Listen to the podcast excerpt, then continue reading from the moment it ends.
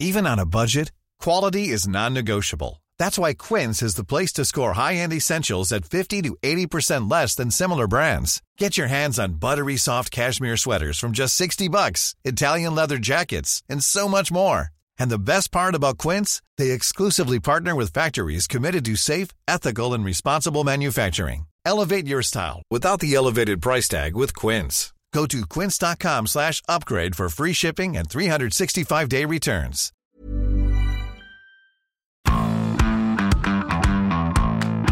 Bonjour à tous et bienvenue sur Zone Mixte, le podcast du service des sports de 20 minutes. Moi c'est Nicolas, je suis avec euh, Julien cette semaine. Salut Julien. Salut Nico, salut tout le monde.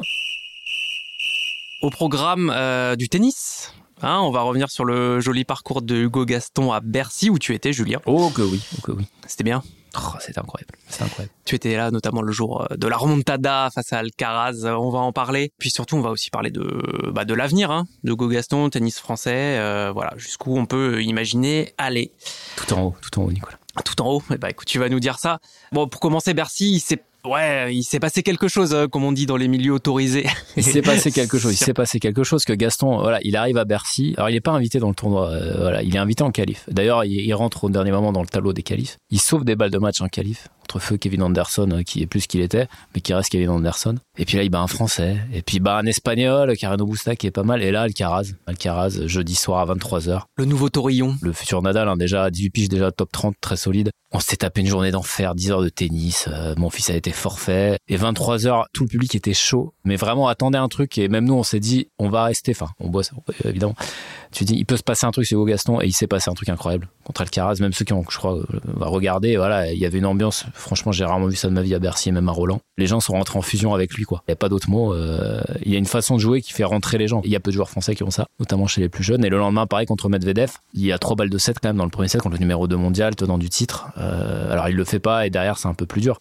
Mais on a eu la confirmation que voilà, on l'avait découvert à Roland. On s'était dit bon, ok, qu'est-ce que ça va donner hein Les one shot, on, on sait, on sait ce que c'est. Et là, on s'est dit non, il y a plus que ça avec euh, Hugo Kess. Ouais, lui, c'est un peu plus son jeu que son attitude, finalement, euh, qui appelle ça. euh, Euh, c'est ça, en fait, c'est que on parlera un peu de ce qu'il est lui un peu plus tard là, mais il a cette façon de jouer un peu à la Santoro peut-être. euh, voilà, on se rappelle Santoro qui rendait chef à moitié ses adversaires avec un peu plus de coups, un peu plus de tennis et de puissance que Santoro Mm. malgré tout, même s'il sert des, des premières balles de poussin asthmatique euh, ou de marcassin, je crois que j'avais mis dans un papier. Mais il transporte le public parce qu'il court partout. J'avais lu chez un confrère étranger et c'était un petit astérix. Et c'est Mm. vrai, c'est un petit astérix. Vous le mettez même en face d'un taurillon espagnol ou d'un russe de 2 mètres qui envoie des brins au service. Il est sur toutes les balles. Il y a des coups de défense incroyables. Enfin, il y a un ou deux coups, je sais pas si vous avez vu passer, euh, des remises de lob euh, ou des points de défense où il s'arrache de partout. Enfin, ça fait des highlights incroyables. Et il transporte vraiment la foule. Et les gens au bout du Nord avec Hugo Gaston, ils sont à fond dedans. Au-delà de ces belles émotions, le principal bénéfice pour lui, quand il sort de Bercy, là, c'est son classement. Il s'est installé dans le top 100. Ça veut dire qu'il va entrer dans tous les gros tournois, là, maintenant, sans avoir à passer par euh, 15 tours de qualif euh, avant, ce qui est quand même un, Ouais. Un bel Parce avantage. qu'il est, il invité sur les tournois en France Ouais. souvent, mais à l'étranger, Hugo Gaston, ça reste que Hugo Gaston. Donc il a pas de wildcard, quoi. Et voilà, être dans ces tournois-là, euh, les grands chelems, les Masters 1000, euh, bah, c'est indispensable à son âge. hein. Il a 21 ans et c'est son coach euh, Marc Barbier bah, qui disait pendant la semaine que Gaston bah, il basculait en première division. Voilà. Et que bah, jouer chaque semaine ces gros joueurs-là, bah, c'était indispensable pour, C'est ça, pour et, progresser. et- et tous ces mecs-là, ce qu'ils disent de toute façon, que le plus dur finalement, c'est de rentrer dans le top 100 et même un peu mieux après, parce que top 100, c'est tableau grand chelem. Vous êtes top 100, vous rentrez en grand chelem directement, et vous êtes top 60, vous rentrez en Masters 1000. Schématise un peu. Et une fois qu'on est là, en fait, effectivement, on rentre en première division et euh, c'est plus facile de faire des gros points et euh, c'est plus facile de se confronter vraiment euh, au gratin. Et on voit que Hugo Gaston, il faut quand même bien se rendre compte que quand il arrive à Roland en 2020, le fameux Roland du confinement où, où tout le monde le découvre, il est 239e mondial. Et là, ça fait un peu Ah, un plus d'un an, an, hein. ouais. 14 mois, il est 67. Ça veut dire qu'on part vraiment sur une progression quand même linéaire. Alors évidemment, on peut regarder Sinner, on peut regarder Alcaraz, Musetti. Il y en a d'autres qui sont pour l'instant meilleurs que lui, hein, et peut-être même un peu plus jeunes. Bon, on va pas le nier. Mais encore une fois, depuis un an et demi, voilà, euh, après Roland, il s'est refait les dents de challenger. Il a fait des finales. Il a montré que c'est un matcheur contre les gros. Il passe pas au travers, Gaston. Il joue le numéro 2 mondial. Alors il a jamais joué Nadal, machin, mais tous les gros joueurs, quand ils le jouent, euh, ils découvrent un autre type de joueur, un mec qui mélange, qui fait des petites balles floconneuses, des amortis, des lobes, qui vous rend ouf. Il a vraiment un truc à proposer sur le Mm. circuit. Ouais, la question maintenant, c'est euh, bah, jusqu'où il peut aller. On est dans un trou générationnel. Est-ce que c'est l'avenir du tennis français ou pas?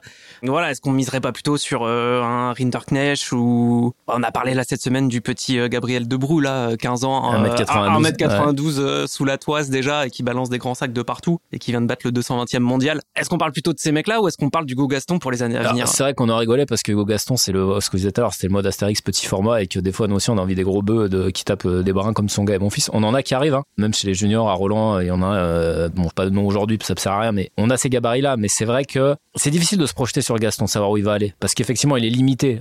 Gaston, il sert en première à 170, euh, il fait 1m73, ce qui est ma taille. Enfin, du coup, je sais pas tu fais.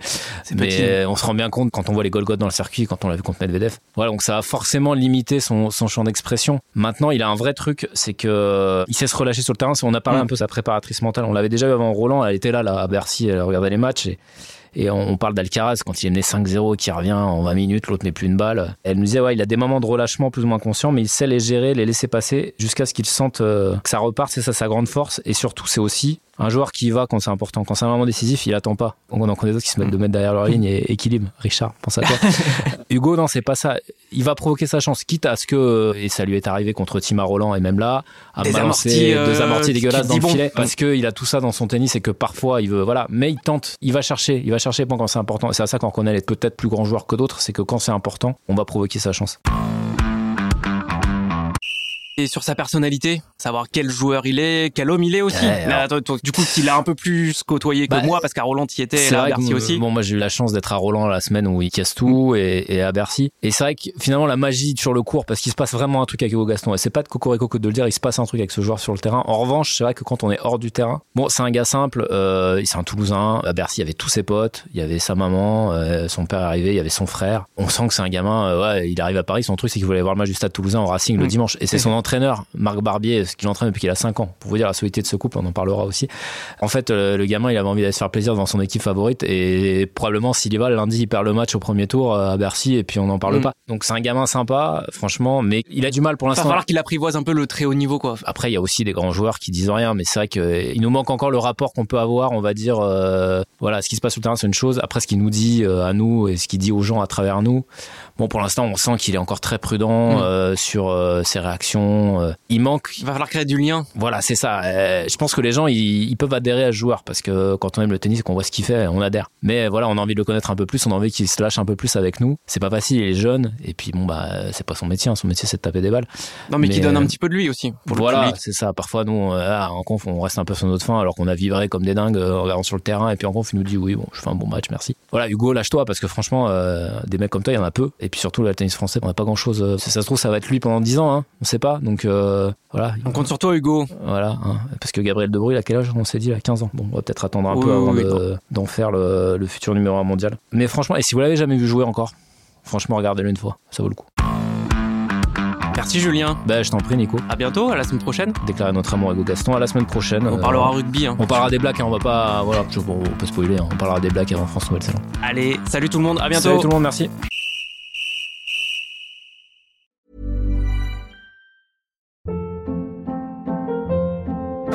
Hold up. What was that? Boring. No flavor. That was as bad as those leftovers you ate all week. Kiki Palmer here, and it's time to say hello to something fresh and guilt-free. Hello Fresh. Jazz up dinner with pecan-crusted chicken or garlic butter shrimp scampi. Now that's music to my mouth. Hello Fresh. Let's get this dinner party started. Discover all the delicious possibilities at hellofresh.com.